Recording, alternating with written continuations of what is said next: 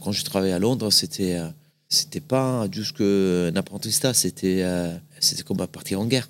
Moi, j'ai vu des talents qui ont ils n'étaient pas assez forts parce que encore une fois, c'est pas les plus talentueux qui arrivaient jusqu'au bout. C'est lui qui avait du talent, mais c'est lui qui avait la force physique aussi pour aller jusqu'au bout. Parce que j'ai vu, des, j'ai vu tellement de talents détruits, gâchés, euh, qui justement, on a, on a défoncé leur carrière. C'est parce que justement, physiquement, ils n'arrivaient pas, ils pas à travailler 82 heures par semaine.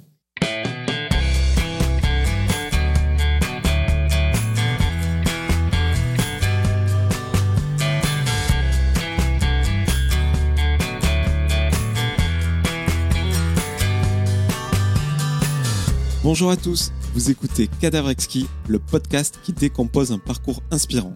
Pour ce nouvel épisode, je reçois le chef étoilé du restaurant Le Georges, où il a à cœur de partager sa passion pour l'Italie. Ancien chef de deux restaurants étoilés créés par Gordon Ramsay, il partage en famille son amour pour la cuisine sur les réseaux sociaux.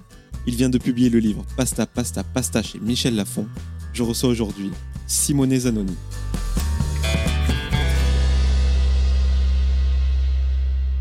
Bonjour Simone. Buongiorno. Comment ça va euh, Ça va très très très bien. Ça va toujours bien chez moi. Merci de m'accueillir au Georges pour l'enregistrement de ce podcast Cadavre Exquis, podcast dans lequel je décompose des parcours inspirants. Et euh, tu sors chez Michel Lafon en collab avec Marmiton, Pasta, Pasta, Pasta, un livre euh, sur lequel on va revenir plus tard. Mais j'imagine tu es super fier. Ah, très fier du livre, très fier du travail qu'on a fait, très fier parce que je pense que je suis mon cinquième livre je gagne de l'expérience, je gagne de la confiance, je comprends euh, par rapport aux erreurs que j'ai fait avant. J'essaie justement de m'exprimer de mieux en mieux à travers un livre, chose que ça a l'air simple, mais en fait, c'est pas aussi simple que ça. En tout cas, pour avoir parlé aux gens de ta maison d'édition, tu es vraiment investi dans le projet, de la charte graphique, à ce que tu racontes. Euh, c'est pas quelque chose que tu prends à la légère. Quoi. Non, non, je l'ai pas pris à la légère parce qu'en plus, j'ai hâte, j'ai vraiment, je pense que un livre, c'est le reflet justement de la personne qui l'a écrit ou de la personne qui l'a édité. Et du coup, j'aime qu'à travers les livres, les gens puissent comprendre ma simplicité, ma joie de vivre et aussi euh, tout ce que c'est euh, pour moi le monde de la pasta. Pour comprendre euh, pourquoi tu as publié ce bouquin, ton rapport avec la pasta, tes origines, je te propose de redérouler ton parcours. J'aime bien planter le décor vraiment par le début où est-ce que tu es né et où est-ce que tu as grandi? Alors, je suis né dans une ville un peu. Euh, que ça fait un peu bizarre quand on le prend, ça. C'est Salor. C'est pas Salo. C'est Salor, S-A-L-O, avec l'accent, il y a très très longtemps, en 1976. Euh, c'est à côté du lac de Garde. Du coup, une belle région, euh, région des lacs, qui est proche de la montagne en hiver, proche de, de la mer en été. C'est là justement que j'ai grandi jusque Jusqu'à un moment, je, je trouvais ça trop petit pour moi, et c'est pour ça que je suis parti. Quel métier faisaient tes parents quand tu vivais encore sous leur toit, quand tu étais enfant? Mais, Mes parents, ils ont toujours. Euh, mon papa, il a travaillé dans l'industrie euh, métallurgique parce que euh, c'est une région justement qui est, très riche et très, très prospéreuse. il y a beaucoup de beaucoup d'industries, beaucoup de beaucoup d'activités. On parle vraiment de la Lombardie, qui est, on considère un petit peu le, poumon de, de l'Italie.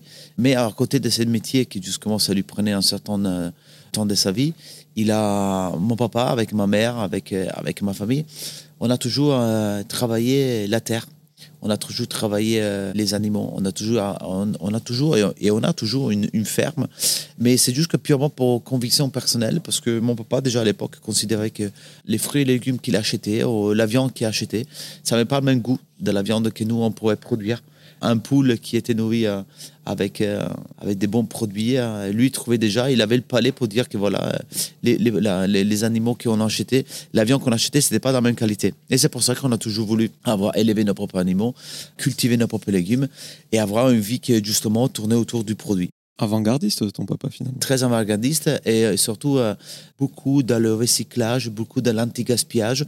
Tout ce qui est en train de devenir, entre guillemets, un peu à la mode aujourd'hui et qu'est-ce qu'on fait nous aujourd'hui, bah, mon papa, il a commencé à faire il y a 40 ans. Et euh, moi, je pense au Simonet enfant qui grandit dans une ferme. Tu t'attachais pas à ces animaux? Bah, Justement, justement c'est ça, la, la chose qui, aujourd'hui, ça me frappe de plus c'est que quand on parle justement de, surconsommation de viande, ou quand on parle justement de, ces animaux qui sont élevés avec des élevages intensifs sans respect, on a voulu, euh, et on l'a fait exprès, hein, on a voulu à bout de moment dans l'histoire couper le cordon entre le geste de l'homme tueur et le morceau de viande qui est bien sous vide, mise dans une barquette sur un rayon des hypermarchés. Parce qu'à la base, c'est compliqué à dire, mais on, est des tueurs. Parce que pour manger de la viande, on prend quelque chose qui est vivante et on le tue pour le manger. Ok, chose que c'est plutôt naturel. Mais euh, pourquoi aujourd'hui on n'arrive pas à, baisser notre consommation de viande Parce que justement, ces gestes de tuer un animal pour justement le consommer, on l'a caché, on le voit plus. C'est-à-dire qu'on a caché les, abattoirs. les enfants, on les a même plus dans les abattoirs. On ne leur montre plus les sacrifices. Qu'est-ce que c'est les sacrifices d'une bête pour que justement qu'elle puisse nous nourrir? Alors, euh, c'est fait que euh, moi, j'étais attaché, mais ça m'a appris que un animal, on considère que son but aussi, c'est justement c'est de nourrir.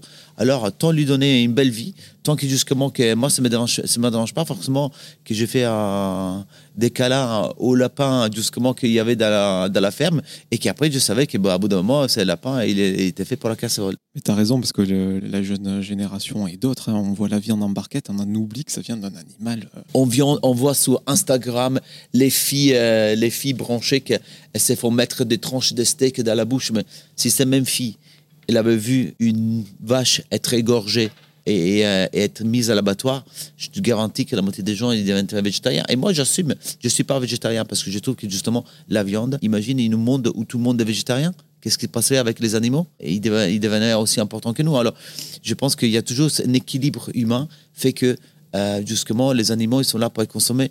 Bon, on pourrait parler pour des heures, des heures, mais je trouve que c'est vraiment important aujourd'hui de mettre les choses à l'ordre du jour. Et pourquoi pas faire comprendre justement aux, petits, parce que c'est les, les, jeunes, aujourd'hui, c'est eux qui, qui vont continuer notre société, de leur expliquer que oui, on doit consommer de la viande, mais oui, on doit le faire avec une façon un peu intelligente. Tu parles souvent de tes grands-parents, c'est eux qui t'ont initié à la cuisine, notamment euh, ta grand-mère, ta nonna, et avec qui tu faisais les, les tortelli. C'est le début de ton rapport à la pasta finalement. Ouais, les tortelli de la nonna Gina qui euh, aujourd'hui est encore euh, est encore avec nous à 93 ans. Bon, elle vient de sortir, elle est en train de sortir de l'hôpital parce qu'elle a passé un, moment un peu effrayant, mais bon, ça, c'est vers son âge. Quand tu as, quand tu as 93 ans, euh, c'est jamais gagné, mais encore une fois, c'est un combattante. C'est incroyable voir la force qu'elle arrive jusqu'à d'avoir. Euh, et c'est la même force qu'elle a eue quand on a perdu son grand-père. Et moi, du coup, je suis allé habiter avec elle. Je passais beaucoup de temps avec elle. Je l'ai aidé à préparer la pasta fresca euh, pour les repas des dimanches. Je m'occupais de ses animaux. Et, et, je pense que, je sais pas, je vois ma grand-mère comme quelqu'un d'éternel. Parce que quand, déjà, quand j'étais petit, elle était déjà vieille. et, et 40, 46 ans après, elle, est encore là et encore plus vieille. Mais c'est juste incroyable de voir comme j'ai dit, mais moi, je pense que les temps, à bout de moment, pour elle, ça va être parce que déjà, moi, quand j'étais petit, je me rappelle que c'était une personne âgée. Et là, elle est juste que plus âgée, mais j'ai dit, mais attends, mais t'as quel âge, ton bordel? Et c'est elle qui t'a transmis le goût du fait maison, des bonnes choses? C'est elle, avec mon papa, avec la famille, mais en général, c'était vraiment. Euh, c'est tous ces souvenirs, à bout d'un moment, je les ai pris, je les ai mis dans une boîte. Ils sont restés là, dans ma tête pendant des années et des années. Je les ai, je, je m'en ai trop parlé parce que j'étais trop occupé à faire ma carrière. J'étais trop, trop occupé travailler des restaurants 3 étoiles et j'étais trop occupé justement à aller à pousser ma carrière jusqu'au bout. Mais à bout d'un moment, cette porte s'est ouverte tout seul. Elle s'est réouverte. Elle me dit Waouh, tu te rappelles Et tous les souvenirs sont revenus. C'est comme si c'était juste comme une double porte dans mon cerveau qu'elle elle s'est ouverte tout seul. Et tous ces souvenirs sont revenus. Et j'ai dit En fait, c'est ça que j'ai kiffé de mon métier. Ça s'est arrivé il y a six ans quand justement j'ai voulu changer mon orientation. J'ai dit non, moi je veux revenir à faire, à faire ce que j'étais qu'est-ce que je faisais avant et je veux redécouvrir les, valeurs que j'ai appris quand j'étais petit. Ces portes de plus en plus, c'était une petite porte à poudre maintenant c'est devenu un gros portail et c'est c'est devenu, c'est devenu mon cheval de bataille. Avant que ça redevienne ton cheval de bataille, il y a une parenthèse anglaise oui. qui est partie. Euh, oui, c'est justement, c'est justement là, c'est cette période londonienne qui justement où euh, et une partie de la période française aussi, mais c'est là que justement j'étais orienté avec euh, ma carrière professionnelle. C'est là que je suis allé en Angleterre apprendre l'anglais. Et à partir de là, j'ai euh, rencontré Gordon Ramsay. J'ai travaillé avec lui euh, pendant 10 ans, 11 ans comme un fou furieux. J'ai mis ma vie complètement à côté. Je travaillais 13, 14, 15 heures par jour. J'étais, par contre, bien sûr que quand tu travailles dur, ça paye parce que j'étais euh, j'étais promu chef de son restaurant 3 étoiles à l'âge de 27 ans, avant que je venais en, France.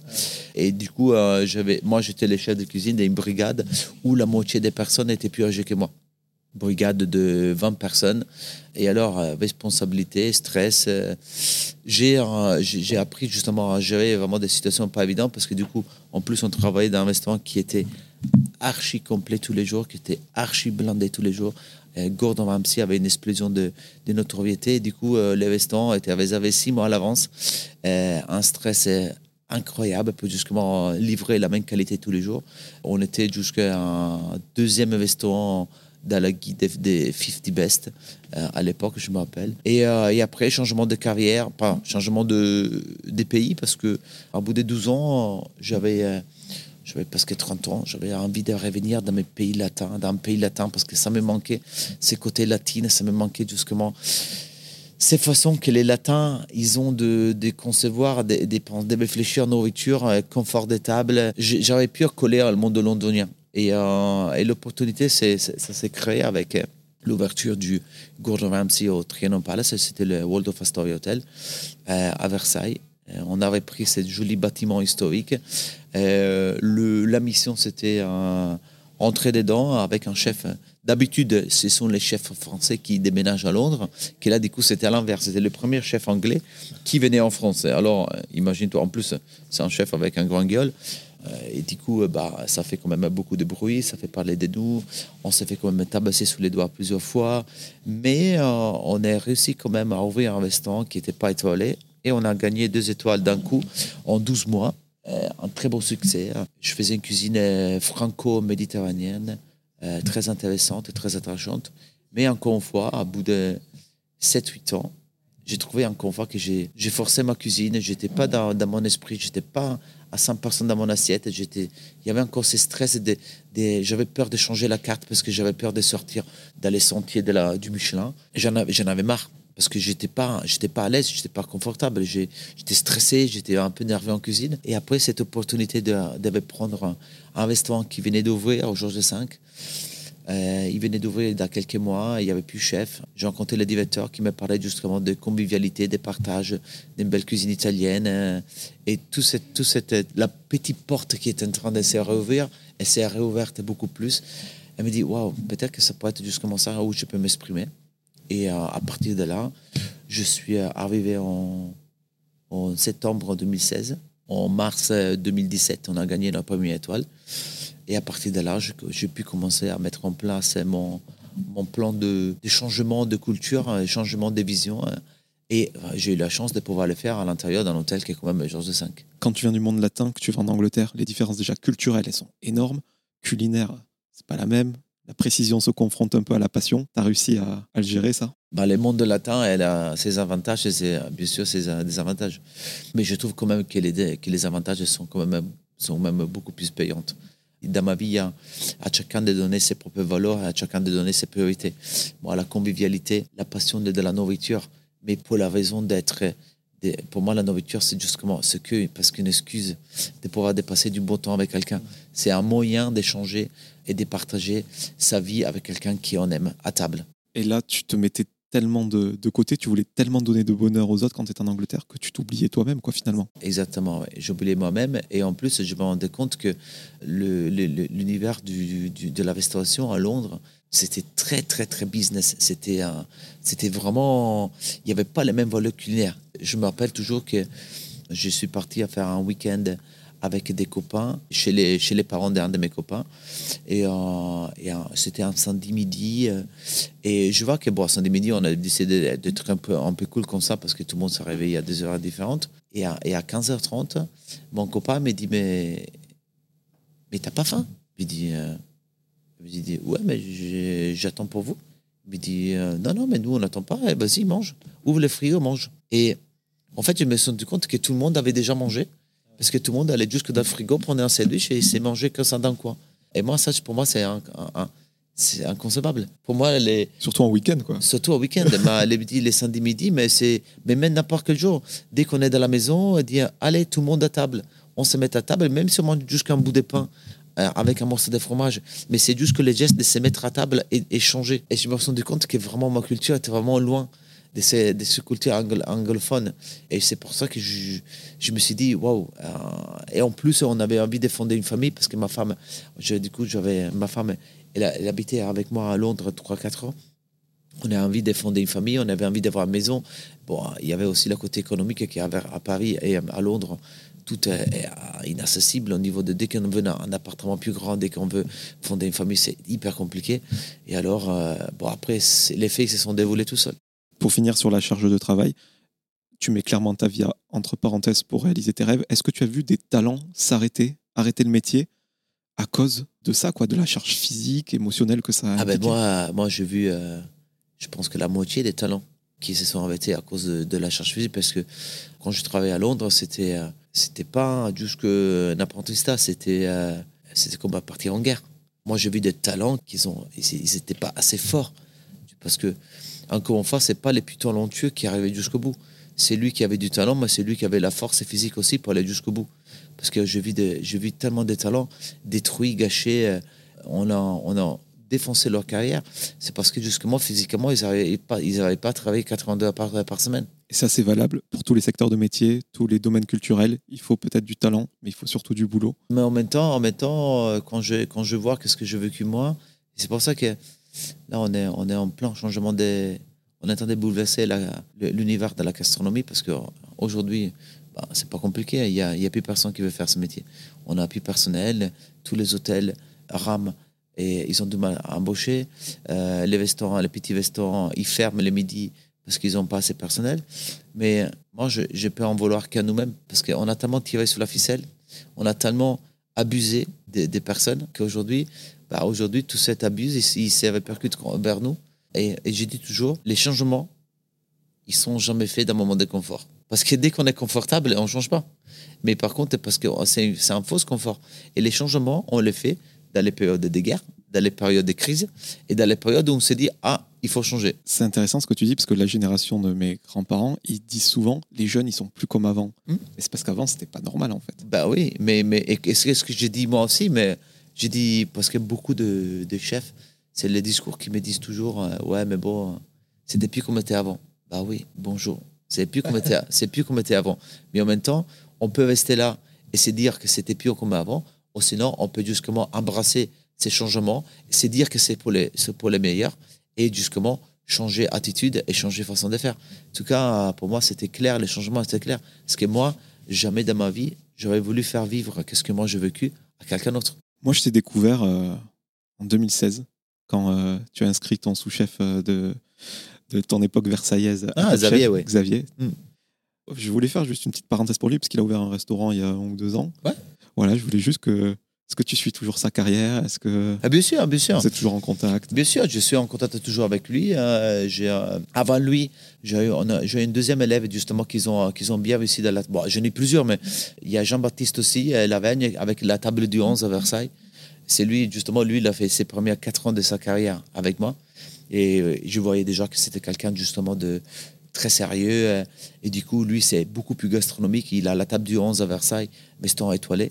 Génial. J'ai euh, j'ai apprécié beaucoup la personne, c'est incroyable. Xavier, c'était quelqu'un qui, euh, quand il est arrivé chez moi, il avait 17 ans. Il avait 17 ans, euh, il travaillait à la brasserie avant, après j'ai l'amené au gastro avec moi.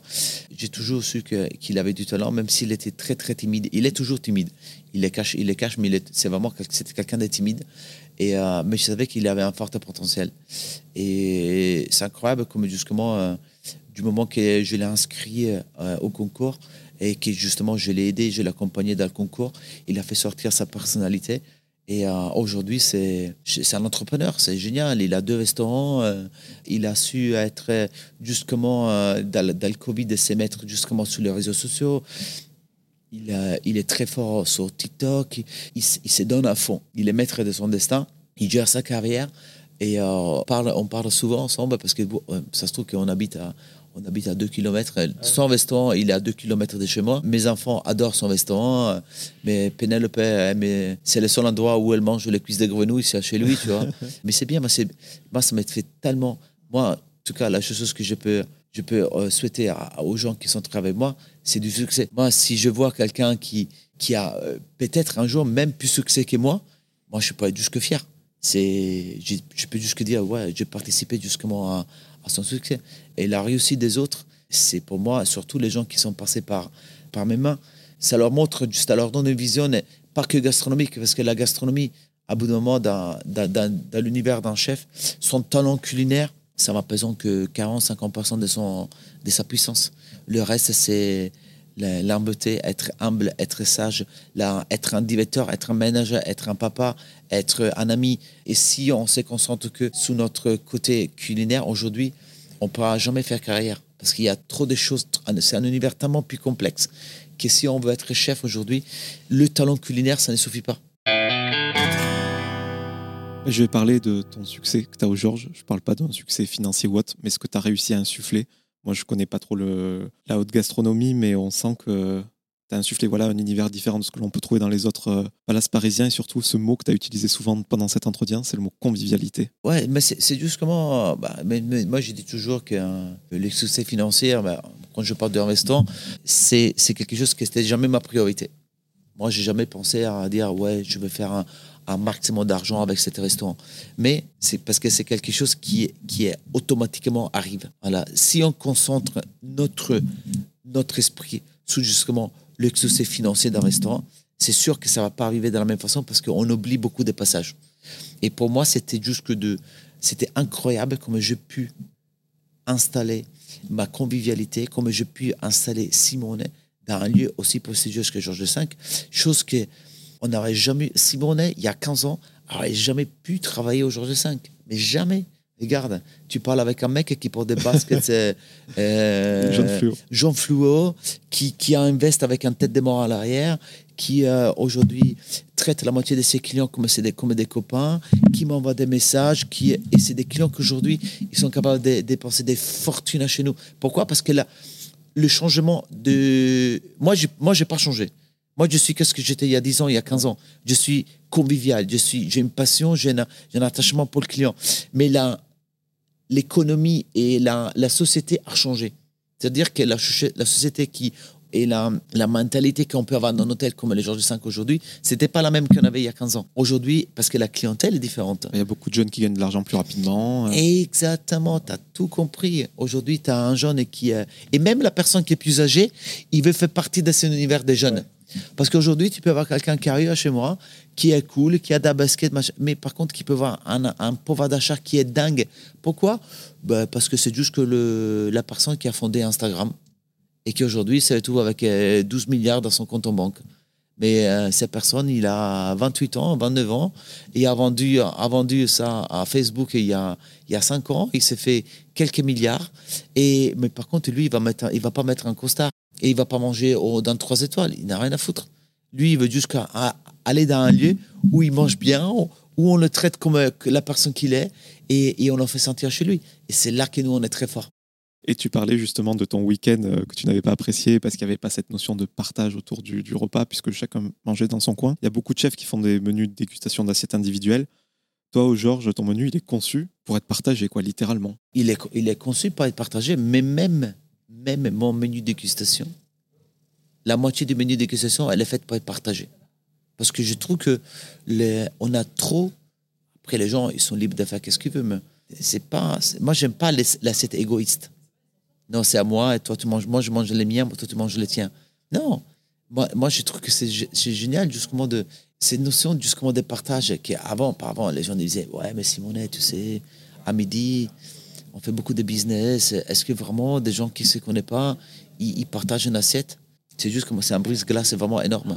Parce que, justement, quand tu as un déjeuner d'affaires et que tu connais pas la personne que tu déjeunes avec, l'effet déjà que tu partages une assiette avec lui, ça, ça brise la glace ça rend l'échange plus convivial. Et encore une fois, la, la façon qu'on fait le business aujourd'hui, c'est pas la façon que faisait le business il y a 10 ans. Tu l'as dit, tu as mis Simonet dans le Georges. Est-ce qu'on peut dire que ta cuisine aujourd'hui, c'est la résultante de ta vie? Il y a ces moments que tu passes avec ta grand-mère, la précision que tu as appris en Angleterre, la convivialité de l'Italie. C'est tous tes, bagages euh, culinaires que tu as pris avec toi ici? Ah, c'est sûr, sûr, certain, oui. C'est là maintenant. Euh, je te dirais que je suis en train de vivre euh, presque les plus, les plus beaux années de ma vie parce que j'ai mis quand même, mis quand même 35 ans pour me, pour me découvrir à fond. J'avais souhaité que ça puisse arriver plus tôt, mais c'est jamais trop tôt, c'est jamais trop tard. Je, me suis battu pendant, pendant des années des années pour, vraiment être moi-même. je, suis conscient aussi qu'il y a des gens qui, qui se battent jusqu'au bout de leur vie pour comprendre qui ils sont. Et, ça n'arrive jamais. Il y a quelque chose que j'ai posté l'autre jour que j'ai trouvé ça tellement important, et tellement fort, et tellement simple, mais tellement fort, qui est... Attends, je vais chercher. Je l'ai ah, désespéré. J'ai dit, il y a, il y a deux dates qui comptent dans ta vie. La première, c'est ta date de naissance. Et la deuxième, que tu comprends pourquoi tu es né. C'est un mec qui a dit ça en anglais. J'ai trouvé ça tellement intelligent parce que il y, a des gens, justement, qui, toute leur vie, ils sont dans la recherche de quelque chose et, ils n'arrivent pas à le trouver. Je vois des chefs qui ont deux étoiles, trois étoiles, mais qui sont tellement malheureux parce que, justement, ils sont, ils sont pas dans leur assiette, ils sont, ils sont pas en confiance. Mais oui, bien sûr qu'ils ont trois étoiles, mais ils sont pas épanouis. ils sont pas. Non, non. Et comme et j'ai la chance aussi de côtoyer tellement de gens et tellement de gens qui sont tellement riches, mais j'ai dit toujours, les gens disent toujours, ouais, c'est facile, Simone, de dire que l'argent ne fait pas la, la félicité parce que tu as de l'argent. J'ai de l'argent parce que j'ai toujours voulu aller chercher. Je travaille toujours comme un fou furieux. Et je travaille toujours encore un fou furieux, mais pas pour gagner plus d'argent, mais pour, pour justement pour satisfaire ma, ma faim des projets. Et c'est normal. Hein. Aujourd'hui, l'argent qui va, que tu gagnes avec, c'est un synonyme de réussite un projet qui gagne pas de l'argent, c'est pas c'est pas une réussite. Désolé. Un restaurant qui est qui est pas blindé et qui qui et qui qui gagne pas de l'argent, tu peux pas dire que c'est un succès. Même si on on veut pas justement donner priorité justement à, l'argent qu'un restaurant gagne, euh, si tu veux un restaurant qui qui soit rempli midi et soir, que ça, qui ait de l'atmosphère, qui a vraiment, qui ait du base, c'est c'est logique que l'aspect financier c'est important. Mais euh, je vis en même temps, je vis des gens qui ont vraiment, vraiment beaucoup d'argent et qui manquent des, relations humaines sobres et réelles, qui du coup, ils viennent en cuisine avec moi et qui sont prêts à manger des spaghettis au, bout d'un comptoir, au bout de mon passe, assis sur une chaise Ikea et dépenser des fortunes qui sont juste inimaginables pour la moitié de, la planète. Mais parce que ils disent, Simone, écoute, j'ai kiffé ma journée, j'ai eu ma, la, une des plus belles soirées de ma vie. Et pour moi, c'est j'ai rien fait de spécial. Mais c'est juste que j'étais justement humble, honnête. Et je pense que j'ai cette joie de vivre qui, justement, j'arrive à transmettre aux gens. Et les gens se disent Waouh, le mec, c'est un éponge. Le mec, qui il, il m'a fait kiffer pendant la soirée.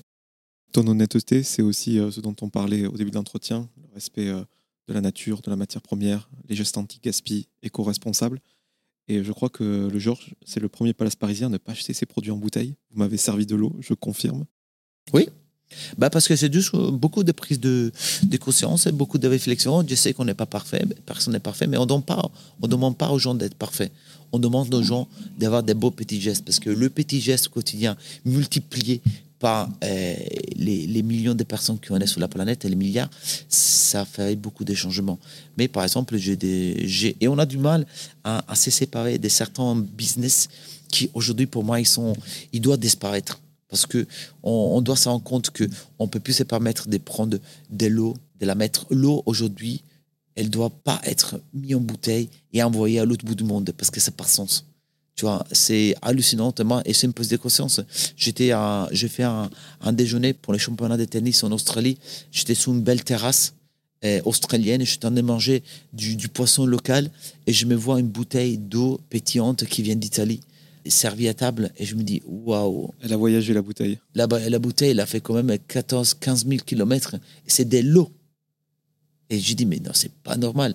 Et à partir de là, j'étais le premier palace parisien qui, il y a 4 ans, on a décidé d'éviter, on a décidé toutes les bouteilles. C'est de l'eau filtrée qui est contrôlée, qui est gazée, qui est refroidie. Et on a justement changé les business models parce que je sais que dans le palace parisien, l'eau, ça, ça va présenter pas mal d'argent. Mais aujourd'hui, dès que tu as pas à table, on te sert l'eau et on te fait payer justement le service qu'on t'apporte. C'est-à-dire que tu peux boire un litre, deux litres, trois litres, dix litres d'eau. Tu vas pas payer par litre, mais tu vas payer justement les services que je te propose. Et tu as aussi créé un potager, je crois que c'est de ton initiative dans les Yvelines. Et euh, le Georges alimente le compost de ce potager par ses déchets. Oui, on est en train de, on est en train de justement, on a une société qui s'appelle les alchimistes qui viennent récupérer nos déchets alimentaires, transformer en compost, qui sont emmenés directement dans nos potagers de Madame Elisabeth. On a également euh, le marc de café qui avait cyclé chez nous, qui est transformé en champignons, avec la boîte de champignons. Du coup, on récupère environ 2 tonnes de champignons par an en leur donnant nos marques de café. Euh, on est en train de développer des, d'élargir notre expérience potager parce qu'on est en train de créer une table d'hôtes au potager. Parce que je veux que les gens y puissent. C'est ça qui est la, la, chose magnifique. Des clients qui sont prêts à payer des fortunes à chez moi, je les amène en voiture électrique au potager.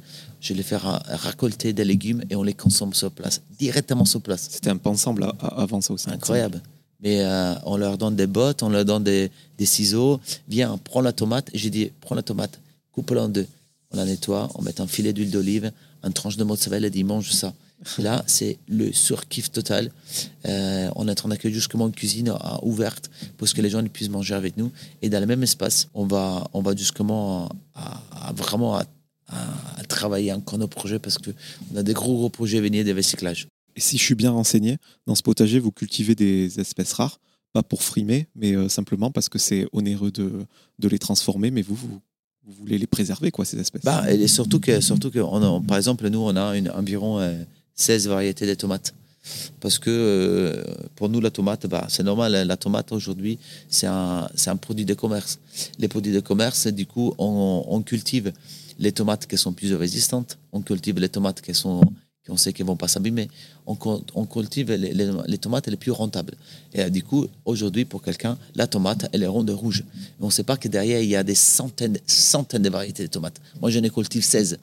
Et c'est incroyable de voir les goûts et la fragilité qu'il peut avoir un certain tomate par rapport à l'autre. Mais parce qu'on les cultive pour les restaurants. Moi, mon carpaccio de tomates, il n'arrivera jamais à ma carte avant le mois de juillet. Parce que c'est à partir du mois de juillet que j'ai mes tomates. Et euh, on utilise des tomates, mais du coup, que, pour l'instant, elles, sont, elles viennent du sud de la France. Mais mon assez de tomates, au Georges, elle est jusqu'à la carte quand j'ai mes propres tomates.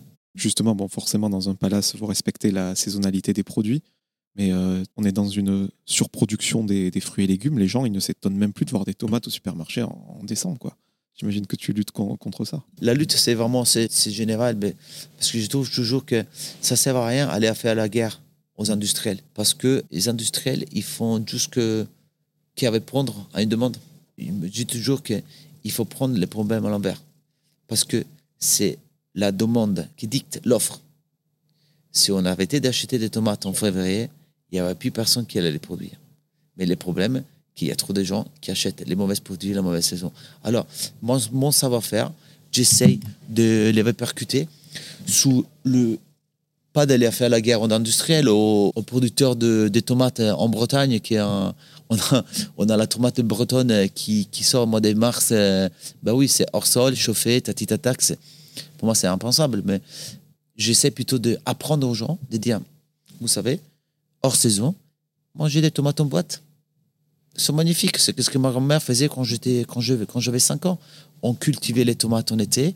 On surcultivait les tomates en été pour avoir une partie qui était consommée fraîche, mais l'autre partie, elle était justement, on prenait les derniers tomates de saison, celles qui étaient les plus mûres, on faisait la passata des tomates, on la mettait dans les bouteilles, bouteilles recyclées, parce que à l'époque, je buvais de la bière, bon, même aujourd'hui, mais ma grand-mère récupérait toutes les bouteilles de bière et on mettait de la, tomate dedans. On faisait nos sauces tomates, stérilisées et on la gardait tout l'hiver.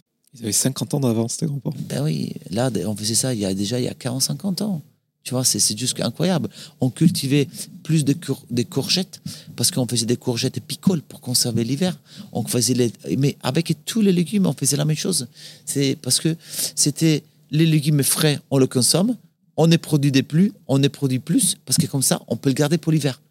Mais c'est, naturel. Tu as utilisé le mot impensable. On parle de fruits et légumes. Ce qui est impensable, c'est de servir un menu aussi euh, végétalien et végétarien, chose que tu fais aujourd'hui au Georges. Moi, je pense que, je pense qu'on doit avoir. On a une sélection de euh, déjà moitié de ma carte, elle est végétarienne. Parce que encore une fois, mon mon but, c'est justement de réduire l'empreinte animale. On a trois viandes, cabri, oui, on a on a et deux poissons à la carte. C'est-à-dire que justement, euh, et le, reste, c'est du végétal. Mais parce qu'avec le végétal, on fait, euh, écoute, on fait une, on fait une tatane de tomates, glace cacio pepe, c'est, atomique. On fait certains mélanges justement avec, euh, toujours avec cette connotation fortement italienne. Mais on fait des tortellini carbonara, bien sûr. Là, on a du guanciale. Mais on fait des delplines, des ravioli delpline, agnolotti delpline pure tomate avec une pâte faite à la tomate, une farce faite avec la tomate. C'est extraordinaire. Je trouve qu'on peut vraiment aller à, équilibrer. Et même si je comprends que notre monde n'est pas fait pour être végétarien, mais aujourd'hui on part du flexitarien. En fait, c'est qu'est-ce que, qu'est-ce que nous on faisait quand J'ai fait 50 ans que je le secrétariat, 45 ans. C'est, euh, mes parents, ils ont toujours fait ça. On mange de la viande, mais peu quantité et qualitatif. Puisque tu parlais de la pasta, on va parler de ce livre Pasta, Pasta, Pasta. Euh, je crois que dans ta carte, tu as 3-4 recettes de, de pâtes, peut-être plus. Enfin, la dernière fois que j'avais regardé. Ah, plus, oui.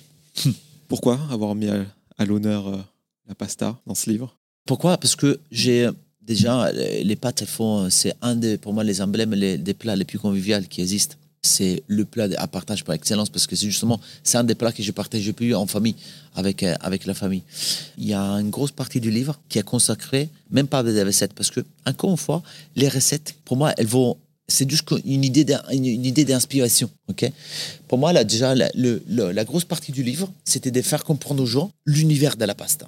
Qu'est-ce que c'est? Qu'est-ce qu'elle représente pour moi? Comment la choisir? Quel type de pâte Pâte fraîche, pâte sèche, pâte aux œufs, sans œufs, pâte végane, tati, tata. Il y a vraiment tellement de, de- il y a un univers derrière qui est, parfois c'est incompréhensible. Ok? Et derrière, je dis toujours, je vais vous donner beaucoup, beaucoup d'astuces, beaucoup de, à chaque recette, il y en a une petite astuce, il y a un petit, Twist du chef. il y a la touche du chef parce que, tu sais, par exemple, je sais pas, quand tu, as- tu es à la maison, tu, pen- tu penses à ton week-end et j'ai, ah là là, ce week-end, j'ai vraiment envie de manger des spaghettis vongolais. Déjà, tu dis spaghettis vongolais parce que dans ta tête, pour moi, c'est inimaginable que tu manges des penne. Tu manges pas des penne vongolais, c'est, c'est pas possible. Justement, de dire choisir le format des pâtes qui, te fait saliver. Et après, choisir ta sauce qui va avec. Mais en même temps, si j'ai dit, quand tu veux manger des spaghettis vongolais, tu as deux façons de le faire. Un, où tu appelles ton poissonnet 3-4 jours avant et tu lui dis Sandy, j'arrive, j'ai envie de me faire des spaghettis vongolais, achète-moi des vongolais de dingue. Mais s'ils sont pas bonnes, je ne les veux pas. Parce que la vongola, elle doit être qualitative.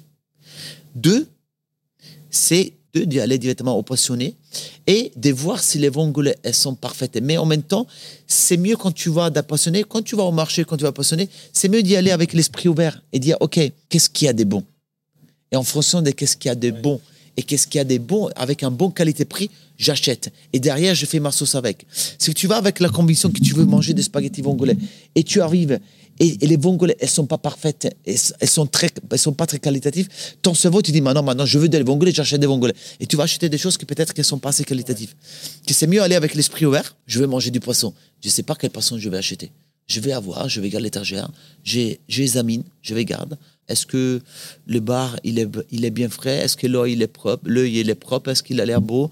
Oh, hmm, il n'est pas parfait, mais la dorade, elle est parfaite. J'achète la dorade. Tu vois Il faut jusqu'à aller avec ses esprits. Et c'est pour ça que justement, j'ai exprimé des données. Il y a beaucoup de recettes. Et beaucoup de beaucoup d'astuces qu'on a données, c'est justement par rapport à mon expérience personnelle. Sous la pâte fraîche, il y a deux recettes de la même. La même recette, c'est divisé en deux. Parce que par exemple, ça dépend du matériel que tu as à la maison. Quand tu fais des pâtes fraîches à la main, manuellement, tu peux pas mettre la même force que tu mets mécaniquement. Et du coup, quand tu fais tes pâtes à la main, il y a une consistance qui va être moins importante que quand tu fais des pâtes mécaniquement. Parce que si tu étales tes pâtes à la main, ou si tu étales tes pâtes à la machine, mécaniquement, tu as beaucoup plus de force. Du coup, tu peux te permettre de garder ta pâte plus ferme, parce que puisque la pâte est ferme, puisqu'elle est al dente, mais en même temps, tu peux pas faire la même recette. Du coup, j'ai des... toutes ces choses qui, justement, ça m'arrivait à moi, j'essayais de l'expliquer dans le livre. Alors, il y a la recette. Si tu as ta machine, si tu as un robot et tu as machine pour étaler à la pasta, ça, c'est ta recette. Si tu fais à la main, ça, c'est ta recette. Tu nous proposes des, des robots à acheter. Enfin, c'est vraiment complet les ustensiles qu'il faut avoir, les types de pâtes. les et encore, exactement, mais c'est c'est pas justement pour faire vendre des robots. Mais moi, j'ai dit, bah attends, moi, avec une kitchenette que j'ai à la maison, je peux mélanger ma pasta, je peux acheter l'outil pour l'étaler. Et c'est notre avis sincère. C'est pour ça qu'il y a aussi, on a une boutique en ligne, mais on vend des produits, mais on vend juste des produits que nous, on considère top. Et ça permet aux gens, justement, d'avoir des vraies références par rapport au univers de la pasta. Je dis, vous n'avez pas besoin de vous acheter 50 000 machines. Vous achetez un robot et ça, ça va vous faire l'assemble. Moi, j'ai adoré euh, le début du livre parce que tu l'as dit, tu parles de l'univers de la pasta, mais de sa place dans l'histoire avec un grand H, parce que la pâte, c'est une star mondiale de, de la gastronomie.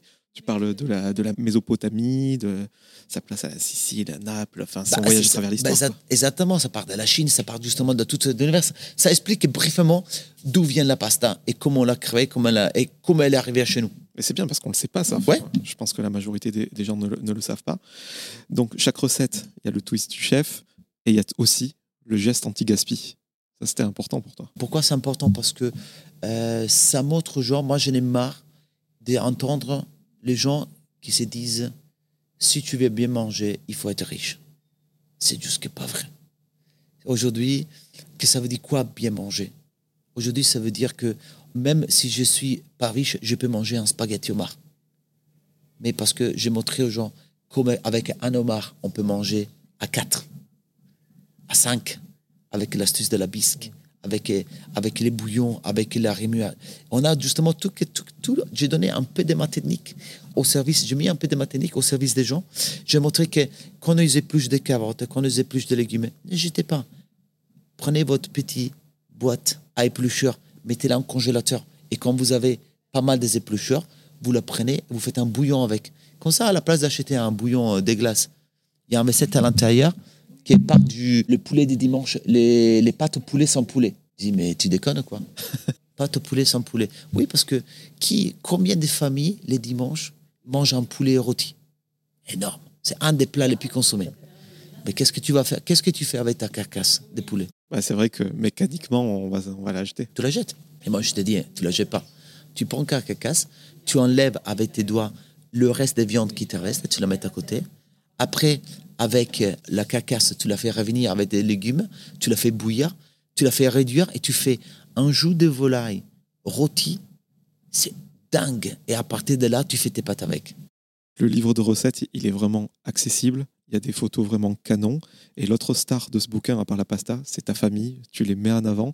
Dans mon Italie, tu mettais justement la nonna en photo, je crois. Pourquoi les avoir mis dans ce livre? Parce que ça représente la convivialité à la maison bah parce que c'est ma famille à Casanoni, ça fait partie de mon univers. Hein. C'est mon mon poumon, c'est mon mon cœur, c'est c'est vraiment mon énergie. C'est à partir de là que je tire toute mon énergie, tout mon, tout, tout, tout mon envie de, de continuer, d'avancer. Et je voulais justement tout ce que j'avais quand j'étais petit, je voulais les recréer à chez moi aujourd'hui pour leur donner la même chose.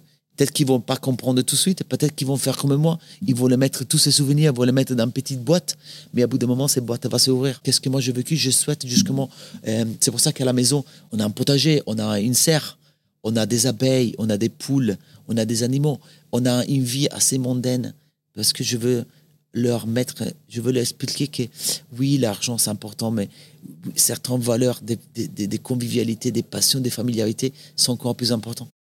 J'ai vu que tu avais une serre chez toi où tu combines la culture des végétaux avec l'élevage des poissons. Donc, c'est des déchets des poissons qui sont transformés en nutriments et qui alimentent. Tout à fait. Donc, en gros, c'est un, écosystème euh, autonome. Tout à fait. C'est de l'aquaponie, ça devient de plus en plus important. Du coup, euh, euh, en hiver, on mange des truites. Parce qu'en hiver, on a des truites qui sont. En été, il fait un peu trop chaud, mais à partir du mois de, mois de septembre, octobre, on, remplit les bassins de, de truites qui on mange au mois, de, mois de mars, l'année après. Et c'est vrai qu'on cultive de, de, la salade, de, de, des herbes, des pousses, du basilic. Et euh, c'est très intéressant et c'est très pédagogique et les enfants adorent. Je crois que ça fait pas trop longtemps que la serre existe, depuis un an ou deux. C'est combien de kilos de production sur une année, par exemple? Bah, on, fait, on fait pas mal de kilos de légumes, on fait pas mal de... Après, ça dépend de... la salade, c'est énorme parce que du coup, ça pousse beaucoup. Euh, et on, j'ai planté mes propres semis. Du coup, les semis, ils, partent sous les colonnes. On en fait, on n'achète plus de salade. La salade, on a, on a, on a en rotation de salade tous les 2-3 semaines. On a, on a 24 colonnes 24 colonnes et chaque colonne peut avoir 6-7 boules de salade. Je te laisse compter. Euh, et la salade, ça pousse autant en hiver qu'en été. La pasta, on l'a dit, c'est un aliment star. Euh, c'est dans tous les foyers. Tout le monde mange des pâtes. Et pourtant, il y a des crimes euh, culinaires faits sans arrêt. Les gens qui coupent les spaghettis en devant les mettre dans la casserole, les pâtes qui ne sont pas cuites en double cuisson, couper les pâtes avec le couteau, mettre de la crème dans la carbonara, c'est quoi ce qui te rend le plus fou? Bah, en fait, qu'est-ce qui me rend fou, c'est que pas, pas tous ces. il y a tellement de choses aujourd'hui sur Internet. Mais qu'est-ce qui me rend fou que beaucoup de recettes qu'on montre aux gens, c'est juste que des plats hyper déséquilibrés. C'est juste que c'est, ils correspondent juste à un algorithme d'Instagram pour faire plus de viewers. Alors, en fait, ils te disent euh, Instagram détecte la côté crémeuse et filamenteuse d'un geste. C'est pour ça que quand tu vois euh, beaucoup de recettes, tout ils sont en train de tourner leur fourchette et de faire des filaments parce que c'est quelque chose qui avait connu par l'algorithme Instagram. C'est fou, c'est fou. Mais en même temps, ça fait des viewers, ça fait, ça fait, ça crée des, communautés, des fausses communautés, ça crée de l'audience. Et moi, tout ces junk food, ça, ça me dérange parce que c'est pas là pour, il y a aucun intérêt à montrer aux gens. les one pot pasta, c'est immonde, c'est vraiment. Ça, ça on, c'est en d'exploser, mais et c'est dégueulasse. Et en fait, ça vraiment, je comprends pas les one pot pasta parce que c'est vraiment la truc la, les plus débile. Pour, pour expliquer aux gens, on met euh, les pâtes crues oui. Euh, en même temps que la sauce dans, et les dans une casserole. Et on ajoute la sauce, on ajoute les tomates, on ajoute la mozzarella, les fromages, on met de l'eau, on met un cuit au four. Mais c'est débile. Je sais même pas comment on peut avoir l'idée de bah, ça. Bah oui, mais parce que ah c'est un Américain qui a fait ça. Alors, euh, je te laisse deviner, mais en fait, c'est juste que, que tu prends deux fois plus de temps. Et, qu'est-ce qui, qu'est-ce qui me dérange de plus que, que la plupart des fois, ils utilisent des beaux ingrédients. Les ingrédients qui sont utilisés pour faire ces, ces one pasta, c'est, assez qualitatif. Mais c'est juste que, que c'est comme toi, quand, quand tu fais un, ton, ton pot-de-feu, en fait, tu prends ta, ta, viande crue, tu prends tes légumes, tu fous tout dans ton casserole, tu prends ton vin, machin comme ça, et tu dis, et maintenant, on met à bouillir à 3 heures, et après, c'est parfait. Non, c'est pas parfait, c'est des glaces. Pour finir sur la pasta, moi j'invite vraiment les gens à regarder la vidéo que tu as fait avec Brut sur les tortelli que tu cuisines avec ta, grand-mère. Incroyable. Ta grand-mère, justement, ta nona, elle est fière de toi. Bah, elle est trop fière, trop fière, elle est trop contente. Et c'est pour ça qu'il y a, il y, a, il y a 15 jours, je suis descendu en Italie pour lui mettre un petit peu de coup de boost parce que bon, encore une fois qu'on est, on est à l'hôpital à 93 ans, c'est, c'est pas, c'est pas évident. C'est incroyable la relation que j'ai avec elle et vraiment c'est côté hein, presque maternel c'est incroyable de voir comment, comment la génération justement est en train de, développer. C'est incroyable de, lui dire, tu de lui parler comme un enfant et de dire, oh, vas-y maintenant, parce que maintenant, si tu veux sortir de là, il faut manger, il faut boire. Et moi, je veux sortir parce que mes enfants, ils veulent te voir au mois d'août. C'est touchant. C'est touchant parce que c'est, la seule chose qui nous reste, à fin de compte. Et les souvenirs, ils ne vont pas disparaître. Ils sont là.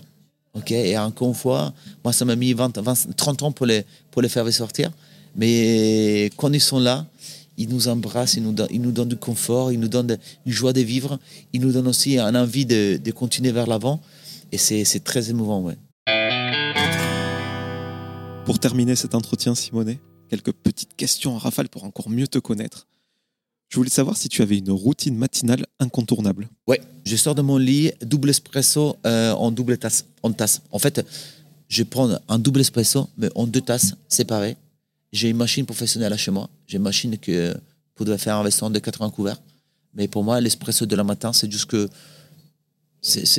avant, même avant de je, je descends en maillot, et je descends, je me fais un double espresso, je sipe ça, je sais goût c'est frais dans ma bouche et après c'est parti la journée. la journée elle commence à partir de là le plus beau moment de ta carrière professionnelle Si tu devais en retenir, enfin il y en a plusieurs j'imagine, mais un là comme ça qui te vient à l'esprit. Bah, quand on a gagné deux étoiles au Trino Palace, deux étoiles d'un coup, euh, soit en terrain inconnu, soit dans un pays inconnu. Euh. je suis arrivé, euh, je suis arrivé au mois de novembre, je, décembre, je parlais pas français. J'avais pris trois, trois leçons, j'arrive dans la cuisine. 50 personnes qui parlent que français. et un an après, on a eu deux étoiles. Waouh, l'espoir de ouf. Tu es toujours en contact avec Gordon? Je suis en contact avec lui de temps en temps. Après, on s'est perdu un peu de, euh, on a perdu un peu la, la voix parce que euh, bah, Gordon est devenu très euh, star de cinéma hollywoodien et, et moi, j'ai préféré rester un petit côté humble et rester qui je suis. T'es pour qui en Serie A? Alors, tu sais quoi? C'est dingue. Il faudrait pas le dire. J'aime pas le foot. bon, t'as le droit. J'aime pas le foot. Toi, t'es plutôt voiture. Moi, je suis moto, très moto et voiture mais très moto. Tu es toujours ambassadeur Porsche? Oui, et Ducati. Tu as fait un super podcast, vraiment, il n'y a pas de concurrence que j'invite les gens à écouter, c'est La boîte à gants. Ouais. Moi, je suis pas voiture pour le coup. Ouais. J'ai adoré. Tu l'as écouté? Je l'ai écouté en entier, les 1h30. C'est cool, non? Simonet a eu des histoires, mais allez écouter ça. Ah, laisse tomber. Est-ce que tu aurais quelqu'un à me conseiller, que tu le connaisses ou pas, peu importe son degré de notoriété, pour que j'invite à mon micro et faire le même exercice qu'on a fait ensemble? Écoute, hein, il y, a, deux copains qui j'apprécie beaucoup, qui justement sont, il faut partie de la nouvelle génération euh, de, de, chefs. C'est euh, Bedeni, Denis Broisi, autre chef italien qui est du coup lui aussi hyper dynamique. Euh, On a, on a l'impression qu'on était formés dans le même moule. On a jusque 10 ans, 10 ans d'écart, euh, mais très, très dans le positivisme, très dans, la, dans, le partage. J'adore, j'adore cette personne. Et euh, Juan Alvarez aussi, euh, un mec super cool, qui du coup, ça montre comment on peut avoir faim et y arriver. Ça montre comment, comment on peut justement, c'est qu'est-ce que les gens ils ont besoin, c'est de voir le verre pas moitié vide mais moitié plein. Et c'est un, c'est un state of mind. C'est juste que tu vois, c'est dur pour tout le monde la vie, mais c'est dur pour tout le monde. Mais en même temps, il faut être capable de sortir les négatifs pour les, pour les combler avec les positifs. Parce qu'en fait, je me suis rendu compte que quand tu es quelqu'un, en fait, ça te prend des putain beaucoup d'énergie. hein. Mais beaucoup. Ça t'éprouve la vie, en fait. Quand tu, quand tu en veux quelqu'un, c'est tellement fatigant qu'alors j'ai fait un, switch dans ma tête et je dis, tu sais quoi? J'ai quelqu'un, non, en fait, je l'ai pas. Je l'oublie. J'ai passé aux choses. Est-ce que ça m'a coûté 5 000 euros? Ok, je peux faire perdre 5 000 euros, ok, qui de me prouver la vie pour essayer de la récupérer. Parce que je sais que l'effort que je vais faire mentalement et physique pour aller les récupérer, ça va me coûter tellement plus cher. Et je dis, tu sais quoi? Je vais en gagner 10 fois plus, mais parce que je suis positif. Les deux dernières questions, Simonet. Peut-être la plus philosophique là. À qui aimerais-tu dire pardon? Voilà. À qui j'aurais dit pardon Je me dis pardon à moi-même. Surtout parce que j'ai tellement morfé dans ma vie. pendant pendant 10, euh, 10, 12 ans, j'ai toujours essayé de découvrir un... J'ai fait subir à mon corps beaucoup, beaucoup de choses, beaucoup de violence, beaucoup de beaucoup d'acharnement sur mon métier parce que j'étais vraiment aveuglé par cette envie de carrière, envie de et qui j'aurais pu au bout d'un moment me poser avant et peut-être euh, euh, et peut-être euh, voir les choses en façon différente. Et, et qu'heureusement aujourd'hui je suis j'ai passé le cap. J'ai justement été capable de, de me, remettre en question. Et en même temps je, me, je vais dire je vais dire pardon à moi-même mais je devais dire euh, euh, je, me, je vais me remercier aussi parce que c'est justement c'est à travers cet acharnement. On a toujours envie de remercier tout le monde mais euh, moi je vais me remercier aussi moi-même parce que c'est justement à travers cet acharnement que j'ai eu qu'aujourd'hui j'ai pu construire et être l'homme que je suis. Alors c'est peut-être un peu selfish mais je, trouve que je que euh, une personne qu'il faut parfois qu'il qu'il faut pas négliger de remercier c'est soi-même Ça fait partie d'un state of mind aussi pour être plus heureux. Ah, bien sûr parce- Féliciter les petites réussites pour. euh, Mais oui, bien sûr, parce qu'encore une fois, quand on veut être trop altruiste, on, oublie soi-même. Et quand on oublie soi-même, on ne peut pas être assez altruiste. Qu'est-ce que j'ai toujours à ma femme? Sois heureuse toi-même. Crée ton univers pour te rendre heureuse. Parce que si toi, tu es heureuse, moi, je suis heureux. C'est comme dans un couple, il faut être heureux chacun de son côté pour être ensemble. Bah, tu as tout compris. Et transition de tout trouver, je pose toujours cette même question à la fin de mes entretiens. Est-ce que à ce moment, à l'instant T de ta carrière, tu as atteint une sorte de plénitude, de quiétude? Est-ce que tu es heureux? Ah ben moi, je suis... euh, même si on vient à, à traverser des moments assez durs dans, nos vies en ce moment, je suis toujours... Je suis toujours j'ai c'est encore cette notion de d'être heureux qui a... J'ai fait mon cheval de bataille. J'ai... Moi, je sors de la nuit le matin. Peut-être que je suis pas heureuse les premières trois minutes, hein, les premières trois minutes, mais dès que je, prends, je bois mon café et je prends ma douche, je deviens heureux et euh, ma vie me comble, ma famille me comble, mon travail me comble, mes incertitudes me comblent, mes problèmes me comblent aussi. Mais encore une fois, c'est quand je croise, j'ai la chance de croiser beaucoup de gens dans ma journée qui me disent euh, merci, qui me disent merci Simone pour tout ce que tu as fait. Et j'ai des clients et c'est incroyable l'énergie que je peux absorber par tous ces gens. Justement, ils me disent, tu sais quoi, merci parce que tu, nous- as nous en confinement, ta joie de vivre. Et leur, leur remerciement, ça, ça mettait des coups de boost à ma batterie. Du coup, ça la, remonte à 100% tous les jours. Et j'arrive j'arrive jamais au moment des, déchar- des déchargements des batteries, mais parce que j'ai trop de contacts positifs de la journée? Et le positif attire du positif. Alors, euh, si je voyais tous les journées des gens, des journées, des gens pessimistes, peut-être que je ne serais pas le cas. Mais quand tu es courtoyé par des positifs, du coup, tes batteries sont tellement à l'attaquer. Et euh, elles n'ont jamais le temps de se décharger. C'est pour ça que mes gens ils me disent Mais comment tu fais? Mais je dis Mais comment tu fais? Mais c'est, je suis tellement à fond tout le temps parce que je vis avec des gens positifs. Ben, Merci beaucoup pour ton temps et ta générosité. Grazie mille.